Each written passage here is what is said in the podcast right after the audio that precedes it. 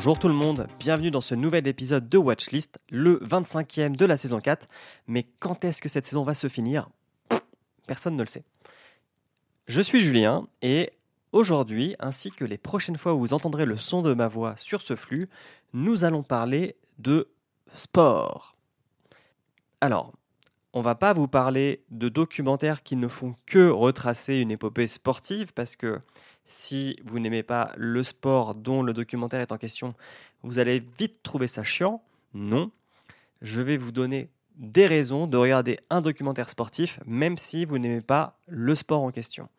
Parce qu'en fait, dans ces documentaires, on apprend beaucoup sur la gestion humaine, la gestion de projet, la gestion d'une entreprise, la gestion des égaux. Et puis aussi, bah, parfois on apprend des détails de l'histoire qu'on ne connaissait pas. Ce que je vais essayer de faire aussi, c'est de vous donner des documentaires sportifs sur plusieurs plateformes. Alors aujourd'hui, on va commencer par Netflix, parce qu'il y a une actu, pas une actu euh, d'il y a deux mois, mais une actu quand même, avec la sortie de The Last Dance, qui retrace la carrière de Michael Jordan au sein de l'équipe des Chicago Bulls. Et ce documentaire, il est important parce qu'il ne fait pas que de parler de basket. Je sais déjà de quoi je vais vous parler sur Amazon Prime, parce que je vous parlerai de All or Nothing, qui est une série documentaire qui parle d'équipes euh, en particulier. Donc ça parle de All Blacks pour le rugby, ça parle des Manchester City pour le foot. Et il faut encore que je trouve quelque chose sur Apple TV et Disney ⁇ Et puis voilà. Pour en revenir à The Last Dance, donc c'est une série documentaire qui a été produite par ESPN et Netflix c'est une seule saison unique de 10 épisodes qui retrace donc la carrière de Michael Jordan. Michael Jordan, pour ceux et celles qui ne connaîtraient pas cette personne, c'est un, si ce n'est le plus grand joueur de basket de tous les temps. Et il a joué entre les années 80 et 90 au sein de deux équipes, dont une dont il a marqué l'empreinte, qui est les Chicago Bulls. Ce qui est très intéressant dans ce documentaire, déjà, c'est sa narration le documentaire est construit avec deux fils rouges. On suit la saison 97-98, qui est la dernière saison de Michael Jordan au sein des Chicago Bulls, alors qu'il est à son apogée. Et on suit également toute la carrière de Michael Jordan depuis ses débuts dans des équipes de lycée jusqu'à la fameuse saison de 97-98. Donc plus on va avancer dans le récit et plus le fil rouge de sa carrière va se rapprocher, on va dire, du fil rouge du présent de l'histoire, même si le documentaire est aussi agrémenté de beaucoup d'entretiens face caméra avec Michael Jordan, ses coéquipiers, ses adversaires, ses entraîneurs, ses détracteurs et des journalistes. Donc, on sent tout de suite qu'il y a eu beaucoup de fric qui a été mis dans le documentaire, d'une part de par sa réalisation et qu'ils aient pu avoir tous les intervenants possibles. Il y a même Barack Obama et Bill Clinton quand même, donc il y a quand même deux présidents des États-Unis qui parlent dans ce documentaire. Et d'autre part parce qu'ils ont mis la main sur des images qui ont été tournées pendant cette saison 97-98 qui sont inédites. Et à l'image un peu donc, de ce qu'on connaît en France avec les yeux dans les bleus, on suit vraiment le quotidien de cette équipe pendant toute une saison de NBA, saison régulière plus playoff. Pourquoi en fait je vous parle de ce documentaire au-delà qu'il ne fait que de parler de Michael Jordan? Parce que c'est un documentaire sur un des sportifs les plus accomplis de notre histoire et on comprend comment ce mec est arrivé à ce niveau d'excellence.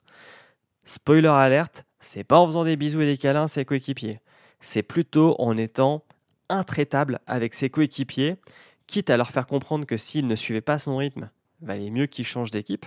Mais par contre, ça montre aussi à quel point Jordan, le premier, se donnait à 200% à tous les entraînements pour atteindre ce niveau d'excellence. Je veux dire, à un moment, le mec perd en playoff. Au lieu de partir en vacances, il dit bah lundi, je vais commencer l'entraînement pour la saison prochaine. Et c'est que des trucs comme ça. C'est à quel point le mec était un fou de travail. Parce que on a beau avoir tout le talent qu'on veut, si on ne travaille pas, et quel que soit le sport, ça ne marche pas. Donc ça, c'est déjà un bon exemple. L'autre truc, c'est qu'en fait, Michael Jordan, eh ben, il a une vie euh, assez euh, normale, en fait. Euh, je crois pas qu'il est. Enfin, tout ce qui est lié à ses mariages, ses enfants, ses divorces, c'est très très peu évoqué. S'il y a eu divorce, j'en ai aucune idée. Mais par contre, il a une relation avec son père qui est très importante et va y avoir un fait marquant dans sa vie pendant sa carrière de basketteur qui fait que ça va avoir une incidence sur son jeu.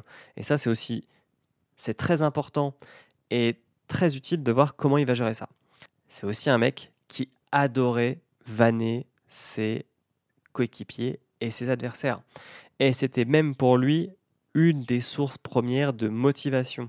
Si jamais tu le regardais mal, si jamais tu pétais un peu plus haut que ton cul à côté de Michael Jordan, il gardait en tête lors du prochain match de te défoncer.